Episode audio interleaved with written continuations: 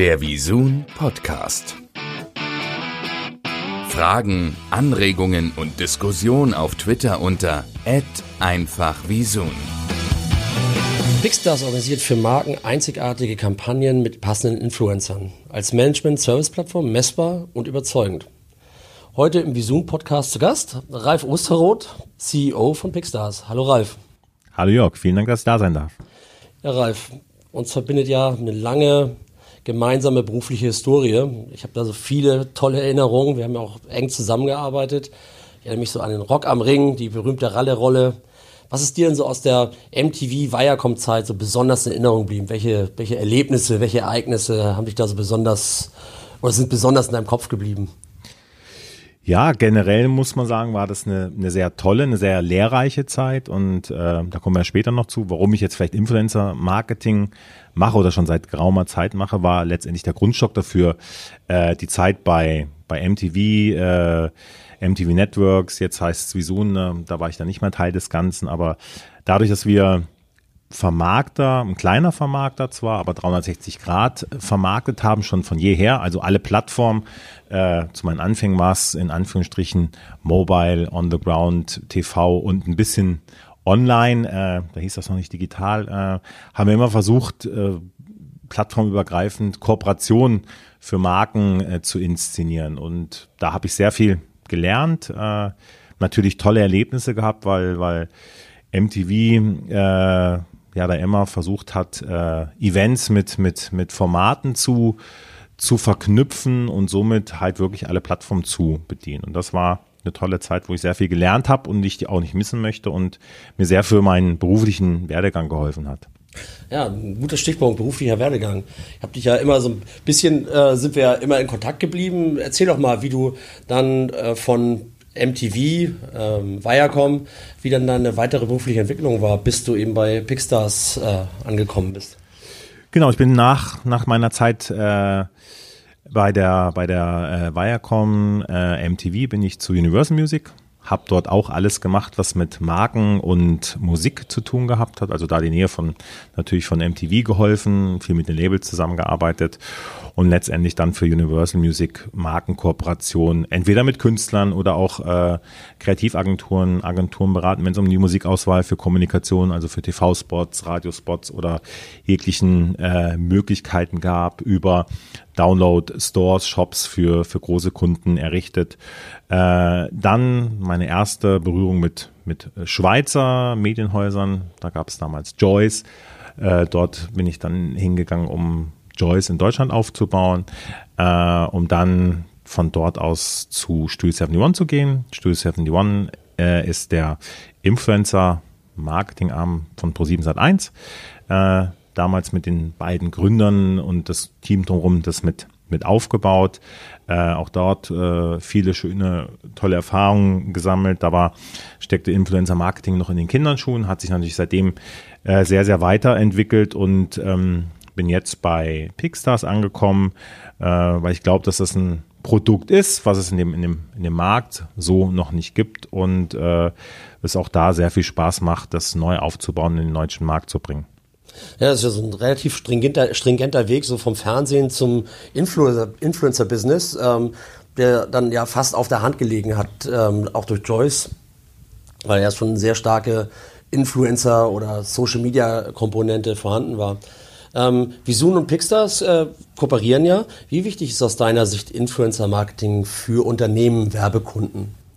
Ähm, ja, wichtiger denn je, weil ähm, auch wieder zurückblicken, der, der, der 30 Sekunden allein äh, hilft nicht mehr, um komplett Zielgruppen abzudecken, die man irgendwo erreichen muss.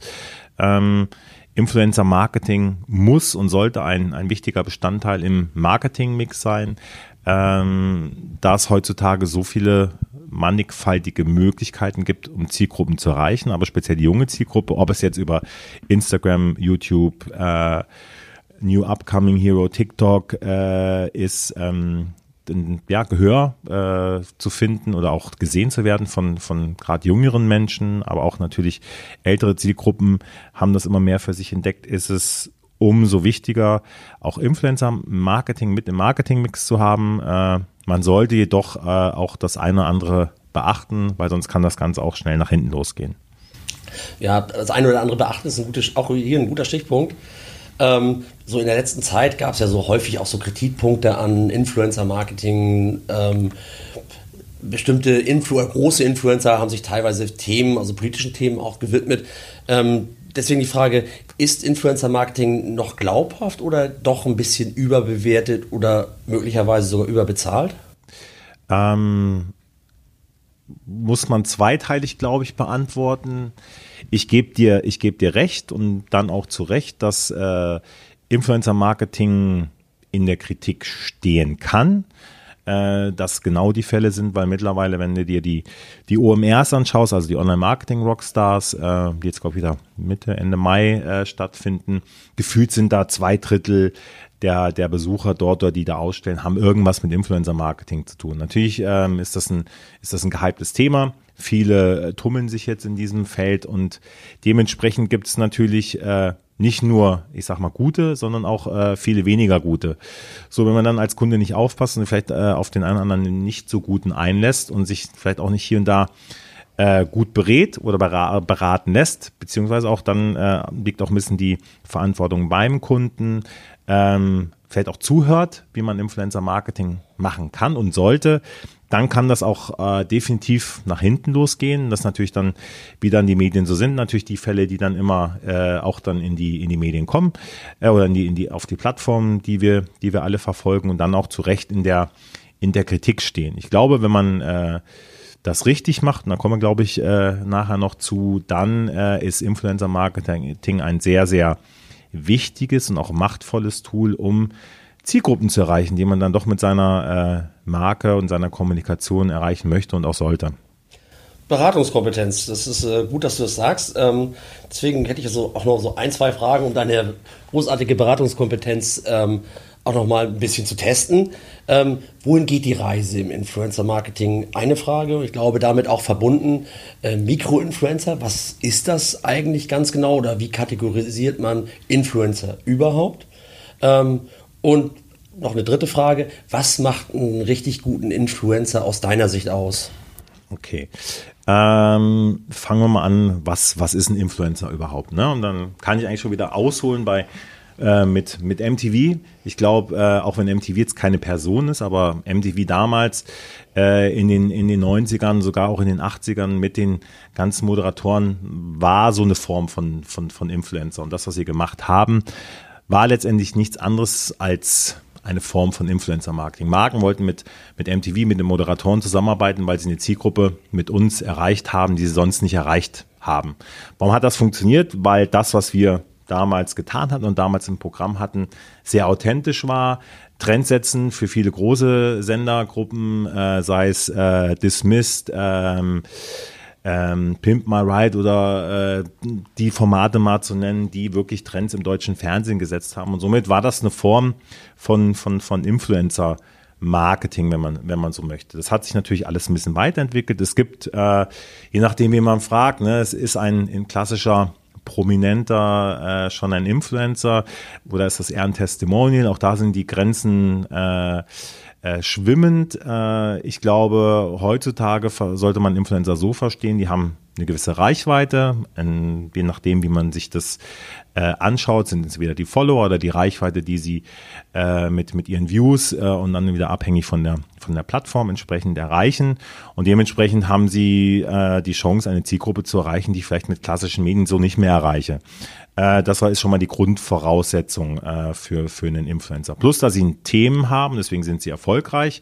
Auch das wird hier und da belächelt, äh, zu, zu Unrecht, weil es geht nicht am, am Ende des Tages um, um denjenigen, denen es gefällt, sondern es geht um die Zielgruppe. Und wenn die Zielgruppe, ich sage mal, jemanden äh, 1,5, 2, 3, 4 Millionen oder auch 300.000, 400.000 Leute dem folgen, dann scheint er oder scheint sie irgendwas richtig zu machen und Content zu produzieren, äh, der der Zielgruppe Spaß macht und äh, den die Zielgruppe für relevant erachtet. Ähm, somit dann deine nächste Frage war, glaube ich, was ein, was ein Mikroinfluencer ist und wo nah die Reise hingeht. Wer hat mehr Reichweite, äh, wer, wer erreicht mehr Leute? Ähm, auch da, ähm, ja, ich, ich auch da glaube ich nicht an diese die eine oder die andere Seite. Ich glaube, wenn man, wenn man ähm, kommuniziert, braucht man eine gute Mischung aus Mikro, also kleineren, irgendwie bis 50.000 Followern, dann ein paar größeren, dann je nach, nach natürlich nach Budget. Und auch vielleicht mal einen ganz großen und da so eine, so eine Mischung zu haben, um äh, ziemlich äh, viel ähm, Zielgruppe abzudenken. Aber wichtiger vielleicht noch ist, äh, das hattest du auch gefragt, ähm, sind die überhaupt noch glaubhaft und, und was macht einen glaubhaften Influencer aus, ist ähm, noch, wo die Reise hingeht. Äh, eine Kampagne, ein Post mit einem Influencer wird in der Regel nicht wirklich äh, funktionieren, macht viel aus, sondern Trend ist definitiv Langfristigkeit. Also wenn man Influencer-Marketing macht, sollte man sich auch darauf einlassen, langfristig auch kommunizieren. Äh, das zweite ist äh, der Content. Der Content wird immer wichtiger. Äh, vom Post geht es eher Richtung, auch da, Richtung Instagram dann äh, gesehen, Richtung Bewegtbild, also kurze, kleine äh, Bewegtbild-Snippets äh, helfen da definitiv. Da muss Storytelling äh, betrieben werden, es muss muss äh, authentisch und glaubhaft erzählt werden. Also der klassische Post, das sind da wieder die, die, die Sachen, die ja nicht funktioniert, einfach das Produkt ins Bild halten und sagen, wie toll das ist. Das glaubt einem heutzutage schon gar keinen, keinen mehr und hat äh, auch dann in der Vergangenheit nicht so vielen Menschen getaugt und die Leute, Menschen oder, oder die Follower haben das, haben das geglaubt. Das heißt, es geht wirklich um das, um das Storytelling, äh, Content zu produzieren, der authentisch ist. Das belangt, bedarf, bedarf aber äh, Vertrauen von beiden Seiten, also auch dass der Kunde in, in, in der Pflicht. Äh, in der Vergangenheit hat er wahrscheinlich das Geld auf den Tisch gelegt und äh, hat genau das bekommen, was er wollte. Der 30 Sekunden abgestimmt in mehreren Schleifen, äh, um den dann zu, zu broadcasten. Äh, hat auch nach wie vor, glaube ich, seine Relevanz. Äh, aber wenn es um Influencer-Marketing geht, muss man verstehen, dass äh, Influencer die Follower haben, weil sie so sind, wie sie sind und weil sie Content machen, ähm, äh, den die Zielgruppe entsprechend gut findet. Und wenn man dem versucht, in ein Korsett zu zwängen, äh, oder ihnen zu viele Vorgaben gibt, dann geht das meistens nach hinten los. Das heißt, man sollte einen Weg finden, zum einen, wo der Influencer versteht, was die Marke möchte und das versucht so authentisch wie möglich äh, in Szene zu setzen, äh, in seinen gegebenen Rahmen und mit den, mit den Followern und mit dem Content, den er erreicht. Aber der, der, der Kunde muss ihm auch den kreativen Spielraum geben und äh, äh, das zu tun. Und das irgendwie zu skripten und vorzubestimmen, führt meistens dazu, dass das dann eher hölzern und unglaubwürdig wirkt. Boah, das war jetzt sehr ausführlich und hast fast eine meiner nächsten Fragen schon beantwortet. Trotzdem möchte ich sie nochmal äh, noch mal stellen. Ähm, wenn ich jetzt als Kunde oder wenn wir mit Visun als Kunden zu dir kommen, ähm, und wir haben noch nie eine Influencer-Kampagne für diesen Kunden oder dieser Kunde hat noch nie eine Influencer-Kampagne bei dir gebucht. Ähm, wie geht das dann weiter? Was sind die ersten Schritte? Wie ist der, der, der Follow-up dann ähm, von eurer Seite? Also ne, zuerst versuchen wir immer, ähm, den Kunden zu verstehen, dass das, das, was er möchte, was, was, ist sein, was ist sein Ziel, wie definiert er auch Erfolg für sich. Ähm, Viele haben dann irgendwie eigentlich fast kein Budget und wollen am besten, äh, dass die Marke äh, bekannt wird und dann noch der Abverkauf um 500 Prozent gesteigert wird. Das sind dann so Dinge, die nicht funktionieren. Das heißt, auch da gibt's eine, gibt's eine ehrliche Antwort auf, auf äh, Briefings. Äh, ob die funktionieren können oder nicht, weil am Ende des Tages möchten wir, dass der Kunde zufrieden ist und wiederkommt. Also genaues Anschauen des, des Briefings, der Zielgruppe, wen möchten die erreichen äh, oder wen möchte der Kunde erreichen, ähm, dann auch wie vielleicht wie mutig er ist und basierend auf dem Briefing, das was er was er möchte und wie er Erfolg definiert, überlegen wir uns dann eine Idee. Wenn wir jetzt mit euch mit mit Vision zusammenarbeiten, dann versuchen wir das so gut wie möglich äh, vielleicht schon an die Vorgaben Schrägstrich die Idee, die vielleicht programmlicherseits äh, schon schon steht oder vielleicht mitnehmen kann zu zu integrieren, aber ähm, wirklich zu gucken, eine Idee zu haben, die die Geschichte der Marke äh, transportiert und glaubhaft in den Kanal des Influencers bringt.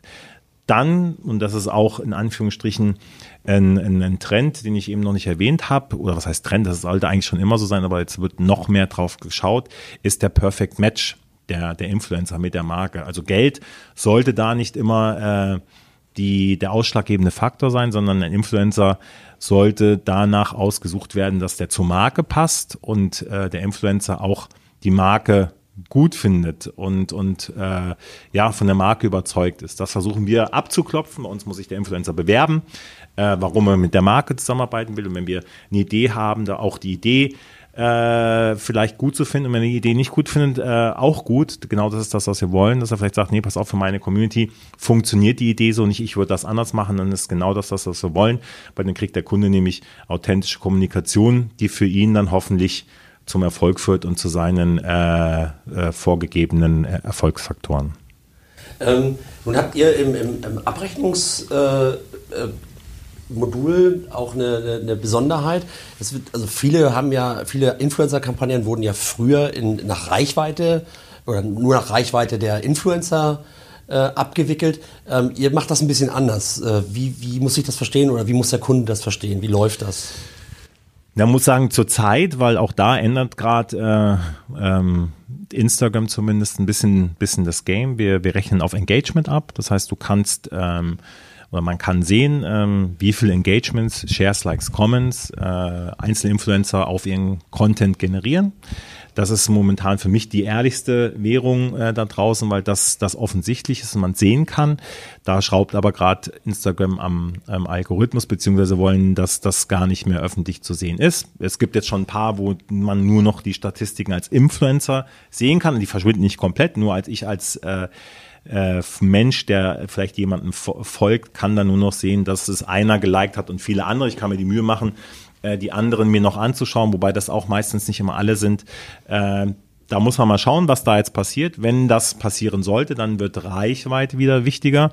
Und auch da bedient sich der Markt ähm, Forecast, weil wenn man nicht selber Instagram ist oder den, den Account äh, hat und den Business-Account oder die Zahlen, Zahlen dazu, ist es immer eine Art Hochrechnung, was ich damit erreichen kann. Darauf stellen wir uns ein, also darauf sind wir eingestellt, sodass ähm, wenn Engagements so äh, nicht mehr eins zu eins ähm, ausweisbar wären, wir zumindest äh, auch anderweitig ähm, in den Forecast beziehungsweise in die Garantie gehen können. Und wie gesagt, da Content immer wichtiger wird, muss man auch da oder danach schauen wir auch vielleicht in Richtung Storytelling, wie authentisch ist sein Content, wie, wie gut passt auch der Influencer, also dieser Perfect Match von Influencer mit Marke, dass das entsprechend auch stimmt.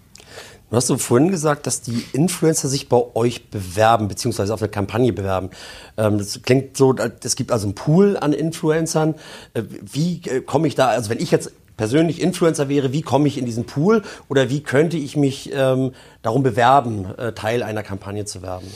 Ähm, auch da gibt es verschiedene Geschäftsmodelle von verschiedenen Plattformen. Ähm, auch da hat sich der Markt ein Stück weit geändert. Ne? Es gibt heutzutage im Endeffekt, äh, entweder bin ich Management, habe halt ein paar Influencer oder je nachdem wie groß das Management ist, mehrere Influencer unter Vertrag, wo ich mich drum kümmere.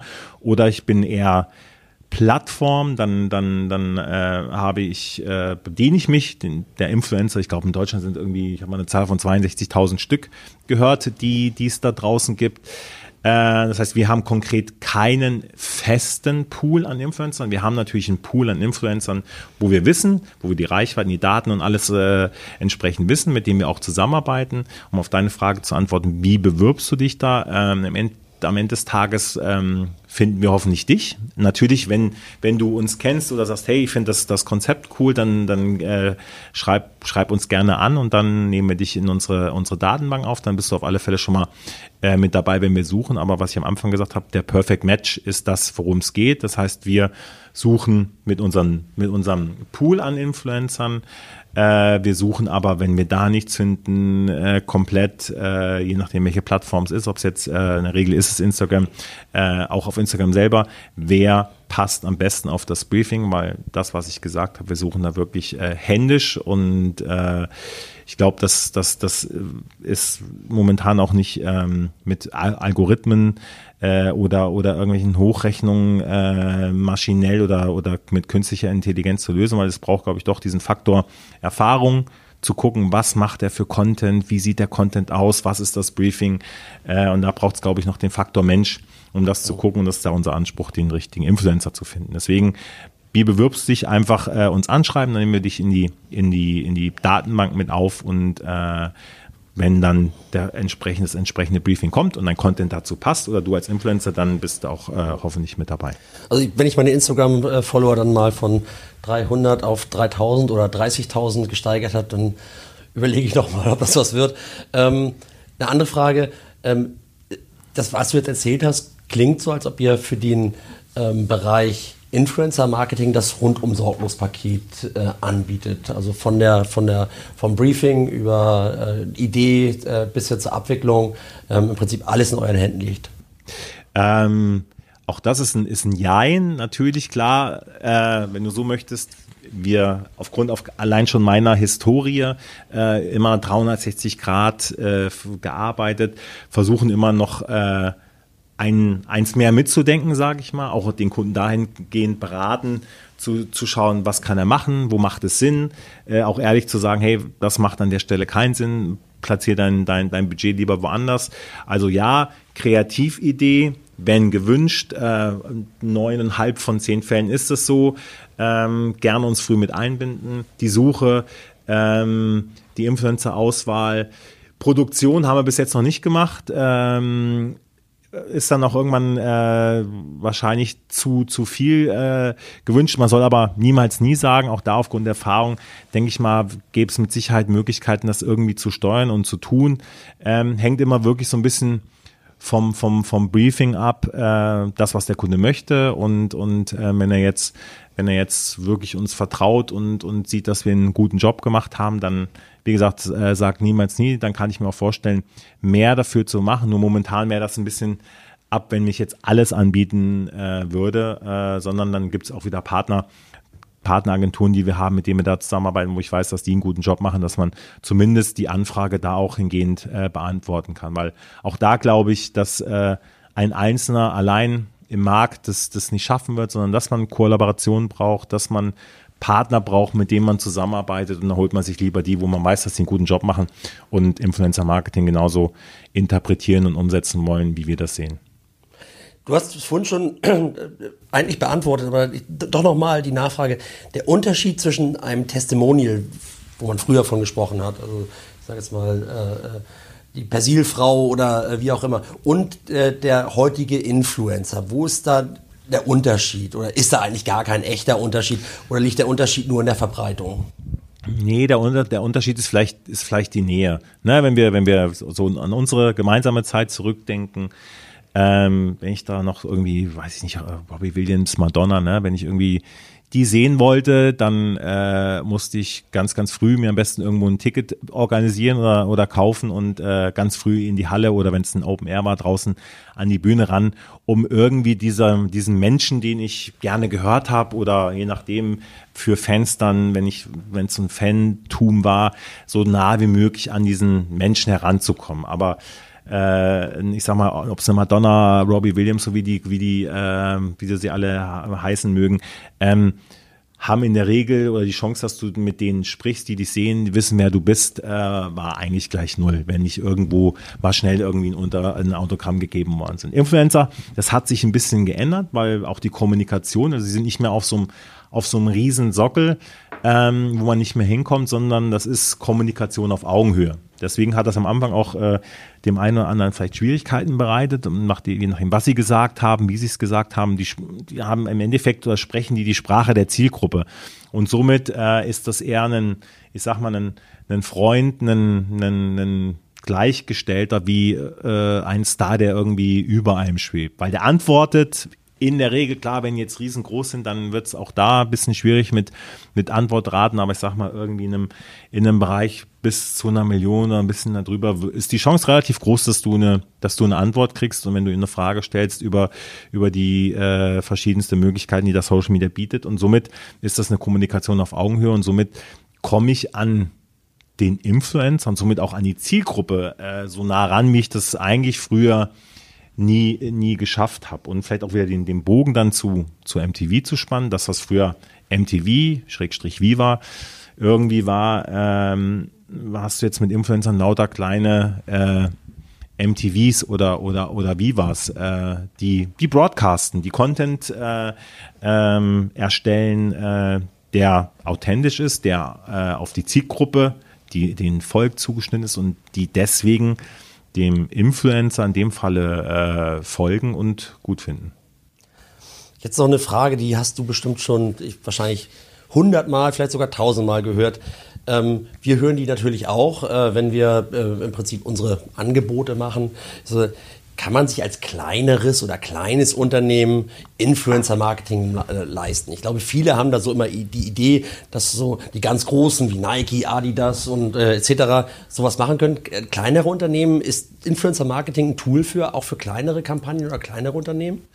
Ähm, definitiv. Ähm, wie gesagt, du musst halt nur gucken, was, was möchtest du, wo, wo definierst du Erfolg äh, und äh, was ist was was oder was ist dein Ziel und wie definierst du ähm, Erfolg? Gerade für die für für mittelständische Unternehmen kann das durchaus ein probates Mittel sein.